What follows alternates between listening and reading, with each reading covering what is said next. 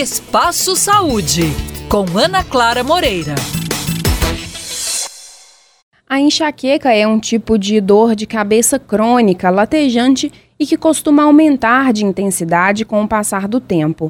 O problema ainda pode vir acompanhado de hipersensibilidade à luz e sons, além de náuseas e vômitos. Sobre esse assunto, eu converso com o neurologista e coordenador do Departamento de Neurologia do Hospital Semper, Daniel Izoni. Daniel, quais os principais sintomas da enxaqueca e como minimizá-los? Existe um grupo de sintomas conhecidos como pródromos, que são alterações que vêm alguns dias antes da dor de cabeça. Por exemplo, fadiga, cansaço, alteração de humor, irritabilidade, desânimo, são alguns pródromos que podem vir horas ou até alguns dias antes da enxaqueca. Durante a dor, vem principalmente uma dor intensa, latejante, habitualmente com náusea, luz e barulho incomodam. O paciente pode ter tonteira, pode ter mal-estar, pode ter diarreia associado. A única maneira de prevenir esses sintomas é não tendo a dor na realidade, ou fazendo um tratamento para que a dor de cabeça não apareça. E aí existem várias modalidades, né? Um tratamento só na fase aguda com alguns analgésicos, ou tratamento conhecido como profilático, é aquele em que se faz um tratamento com remédio todos os dias para se evitar que a dor de cabeça venha.